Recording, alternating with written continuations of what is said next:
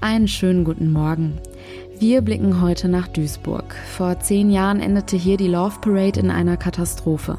21 Menschen verloren bei einer Massenpanik ihr Leben. Zum Jahrestag kehren viele Trauernde an die Unglücksstelle zurück. Außerdem ein Thema heute. Forscher haben eine mögliche Erklärung für den Corona-Ausbruch beim Fleischhersteller Tönnies gefunden. Heute ist Freitag, der 24. Juli 2020. Ich bin Julia Marchese. Schön, dass ihr zuhört. Der Rheinische Post Aufwacher. Der Nachrichtenpodcast am Morgen. Bevor wir auf die aktuellen Themen schauen, noch ein kurzer Blick aufs Wetter für das anstehende Wochenende. Das wird leider nicht so schön sonnig wie die letzten Tage. Der Deutsche Wetterdienst meldet für heute viele Wolken, gebietsweise ist auch Schauer möglich. Die Höchsttemperaturen liegen bei 22 bis 25 Grad. Morgen ist im Tagesverlauf auch mit einzelnen Schauern zu rechnen. Es wird trotzdem schön warm bei Temperaturen zwischen 24 und 27 Grad und am Sonntag Tag ähnlich bei bis zu 24 Grad. Stellenweise sind aber leider auch Gewitter möglich. Am 24. Juli 2010, vor genau zehn Jahren, ist es passiert. Durch eine Massenpanik in einer Unterführung kamen bei der Love Parade in Duisburg 21 Menschen ums Leben. Mehrere hundert wurden verletzt. Ich persönlich kann mich noch genau an die Bilder von diesem Tag erinnern. Wahrscheinlich haben viele von euch diese Bilder im Kopf, wenn man das Wort Love Parade hört. Keiner konnte so wirklich fassen, was da eigentlich passiert ist. Zum Jahrestag kehren Trauernde an die Unglücksstelle zurück. Viele Angehörige aus dem Ausland können zum zehnten Jahrestag aufgrund der Corona-Pandemie aber gar nicht einreisen. Bereits gestern Abend wurde mit tausend Lichtern an die Katastrophe erinnert. Martin Kerkhoff von Radio Duisburg war vor Ort und konnte ein paar Eindrücke sammeln. Martin, wie war denn die Atmosphäre bei der sogenannten Nacht der tausend Lichter gestern Abend?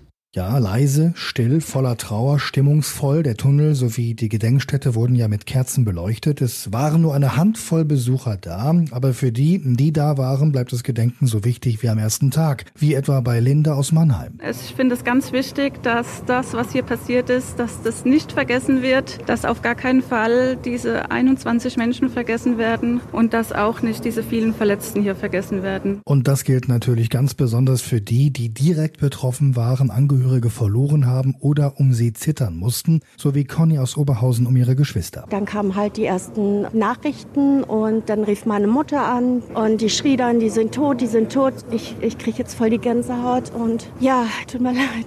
Zum Glück ging hier alles glimpflich aus. Im Mai wurde ja das letzte Verfahren im Prozess um das Unglück vom Landgericht Duisburg eingestellt. Ein so aufwendiger Strafprozess geht nach zehn Jahren ohne Urteil zu Ende. Wie kommen denn da die Trauernden mit zurecht? Ja, das ist natürlich ein harter Schlag und das sorgt neben der Trauer natürlich auch für Verbitterung, für große Enttäuschung. Also, was soll ich dazu sagen? Das ist Scheiß auf Deutsch gesagt. Wo bleibt die Gerechtigkeit, hat sich Sander aus Oberhausen etwa gefragt. Die Tatsache, dass letztlich keiner wirklich schuld sein soll, also im strafrechtlichen Sinne, ist für alle Beteiligten eigentlich gar nicht zu begreifen. Auch nicht für Linda aus Mannheim. Sprachlosigkeit, Wut, Enttäuschung, einfach sauer, unfassbar. Ich habe dafür keine Worte. Heute gibt es dann ja noch die offizielle Gedenkfeier. Die läuft vermutlich aufgrund der derzeitigen Umstände auch etwas anders ab als geplant, oder? Richtig. In Absprache mit den Hinterbliebenen wird es gegen 17 Uhr ein stilles Gedenken am Unglücksort vor der Rampe nur im Kreis der Angehörigen geben. Um 17.45 Uhr beginnt dann auf der Wiese am Mahnmal die offizielle Gedenkfeier und zu der sollten sich wegen Corona die Teilnehmenden namentlich mit Telefonnummer und Adresse bereits im Vorfeld anmelden. Wer dann kurzfristig hingeht, muss eventuell draußen bleiben. Es gilt nämlich eine Obergrenze von 100 Personen. Viele Angehörige der Opfer aus dem Ausland konnten übrigens nicht einreisen, etwa aus China oder Australien, wegen der Corona-bedingten Einreiseschwierigkeiten. Was ist denn bei der Gedenkfeier jetzt genau geplant? Ja, unter anderem ein Musikbeitrag der Duisburger Sängerin Marie Wegener. Sie hatte 2018 die Show Deutschland sucht den Superstar gewonnen und war zuletzt mit dem Musical Die Schöne und das Biest unterwegs.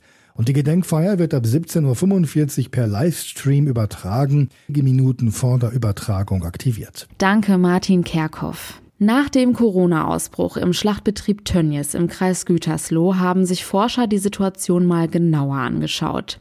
Sie wollten rekonstruieren, wie sich das Virus so schnell verbreiten konnte. Das Ergebnis ist sehr überraschend.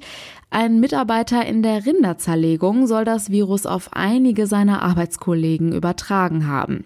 Es gab also einen möglichen Superspreader. Das ist das Ergebnis einer gemeinsamen Studie von Wissenschaftlern des Helmholtz-Zentrums für Infektionsforschung, des Leibniz-Instituts und der Uniklinik Hamburg-Eppendorf. Ursula Winkler berichtet für die Deutsche Presseagentur. Ursula, die neue Studie ist ja wirklich zu einem ziemlich überraschenden Ergebnis gekommen. Der entdeckte Superspreader bei Tönnies hatte dann ja ordentlich Power, wenn man das so sagen kann. Ja, der Mitarbeiter in der Rinderzerlegung hat das Virus auf mehrere Kollegen im Umkreis von mehr als acht Metern übertragen. Äh, da müssen wir vielleicht noch mal über unsere anderthalb Meter Abstand nachdenken. Allerdings gibt es in dieser Abteilung Bedingungen, die es dem Virus wirklich leichter gemacht haben. Ähm, da ist es sehr kühl, 10 Grad. Diese Kälte, äh, die Luftumwälzung, die für die Kühlung nötig ist und der Mangel an neuer Frischluft, das trägt zur Ausbreitung bei. Jetzt fragen sich die Forscher natürlich, natürlich, wo gibt es solche Bedingungen noch? Dort könnten ja ohne Zusatzmaßnahmen dann schnell Hotspots entstehen. Wir haben ja eigentlich immer gedacht, bei Tönnies lag es viel mehr an der Wohnsituation der Arbeiter. Ist das jetzt gar nicht so? Ja, weil die ja teils in engen Wohnheimen zusammenleben. Äh, in der neuen Studie sehen die Forscher dafür aber keine Anhaltspunkte. Stattdessen äh, sind nach ihren Erkenntnissen zumindest auch einige Mitarbeiter wirklich am Arbeitsplatz während der Arbeit angesteckt worden. Ähm, ein Tönnies-Sprecher meinte, dass sich nach den Mitarbeitern bei der Rinderzerteilung dann auch viele bei der Sauen und später dann bei der Schweinezerteilung angesteckt haben.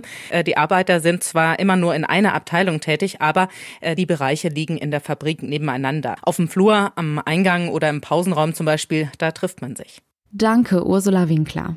Jetzt werfen wir noch einmal einen Blick nach Düsseldorf. Dafür übernimmt Charlotte Großer aus den Antenne Düsseldorf Nachrichten.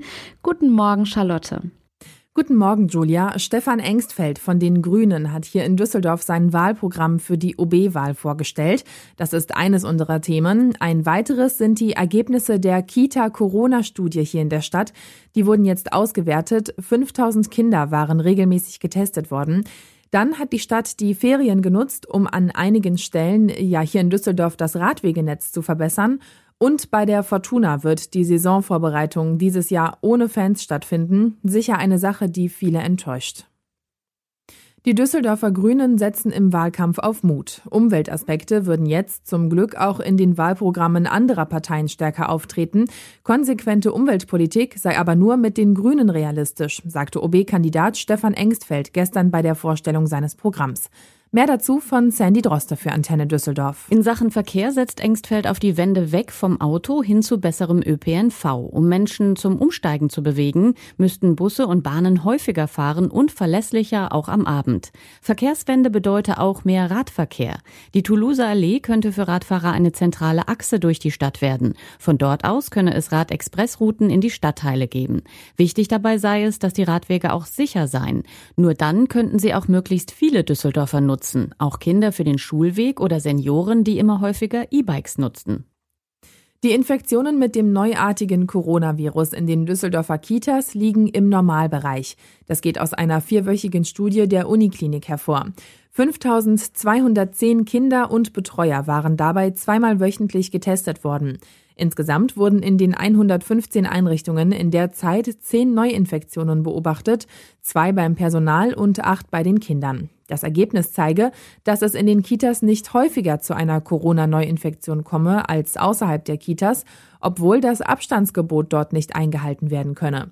Die Ergebnisse sollen jetzt in die Planungen zum Übergang in den vollständigen Regelbetrieb mit einfließen. Die Stadt hat weiter am Radwegenetz gearbeitet. An aktuell drei Stellen in Düsseldorf gibt es jetzt Verbesserungen für Fahrradfahrer. Der Hellweg hat jetzt zum Beispiel auf beiden Seiten einen breiteren Radweg. Auf dem Abschnitt zwischen Bruchstraße und Junkerstraße waren die Fahrradwege zuvor recht schmal. Auch in Bilk wurde für Fahrradfahrer nachgebessert. Sie haben auf der Kirchfeldstraße ab sofort ein eigenes Ampelsignal vor der Kreuzung der Corneliusstraße. Außerdem wurde am Kennedy-Damm auf rund 300 Metern der Radweg saniert. Radfahrer können dort jetzt auf einem zweieinhalb Meter breiten und asphaltierten Weg fahren. Insgesamt haben die Stadt die Sanierungen rund 274.000 Euro gekostet. Anders als in der Vergangenheit wird die Fortuna die Saisonvorbereitung in diesem Jahr größtenteils ohne ihre Fans bestreiten. Denn das Hygienekonzept der deutschen Fußballliga sieht weiter regelmäßige Corona-Tests vor, die den Fankontakt extrem einschränken. So wird der Trainingsauftakt am 29. Juli ohne Zuschauer stattfinden. Mehr Infos von Antenne Düsseldorf Fortuna-Reporter Oliver Bent. Das ist gerade für viele Familien eine traurige Nachricht, denn in der Vergangenheit wurde der Trainingsauftakt in den Sommerferien von vielen kleinen Autogrammjägern genutzt, um Unterschriften zu sammeln. Das Trainingslager findet in diesem Jahr nicht in Maria Alm in Österreich statt, sondern vom 24. bis 28. August in den Niederlanden. Die Trainingseinheiten werden aber nicht öffentlich sein. Und auch bei Testspielen werden keine Zuschauer zugelassen sein. Damit die Fans trotzdem an der Vorbereitung teilhaben können, plant die Fortuna Testspiele und ausgewählte Trainingseinheiten live über ihre Fortuna-Kanäle zu übertragen. Soweit waren das die Meldungen aus Düsseldorf. Zum Nachlesen stehen alle Nachrichten auch auf unserer Homepage antennedüsseldorf.de und zu hören gibt's die Lokalnachrichten mit den wichtigsten Infos immer um halb bei uns im Radio. Vielen Dank für den Newsüberblick, Charlotte Großer. Und jetzt noch aktuelle Meldungen zu Themen, die heute wichtig werden. Nach der Umwandlung der Hagia Sophia in Istanbul in eine Moschee findet dort heute erstmals ein muslimisches Freitagsgebet statt. An der offiziellen Wiedereröffnung will auch der türkische Präsident Erdogan teilnehmen. Erwartet werden zwischen 1000 und 1500 Gläubige. Die Behörden riefen dazu auf, eine Maske zu tragen und den Abstand einzuhalten. Es sollen mehr als 20.000 Polizisten im Einsatz sein.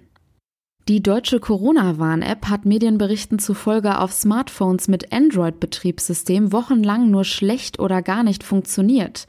Grund sei, dass sich die notwendige Hintergrundaktualisierung der App bislang automatisch ausstellte, um Akku zu sparen. So konnten keine Daten ausgewertet werden. Millionen Nutzer sollen davon betroffen sein. In Berlin beraten die Gesundheitsminister zum zweiten Mal in dieser Woche über die Corona-Tests für Reiserückkehrer. Sie hatten sich bereits am Mittwoch darauf verständigt, Reisende aus Risikogebieten künftig unmittelbar nach ihrer Rückkehr auf das Coronavirus zu testen.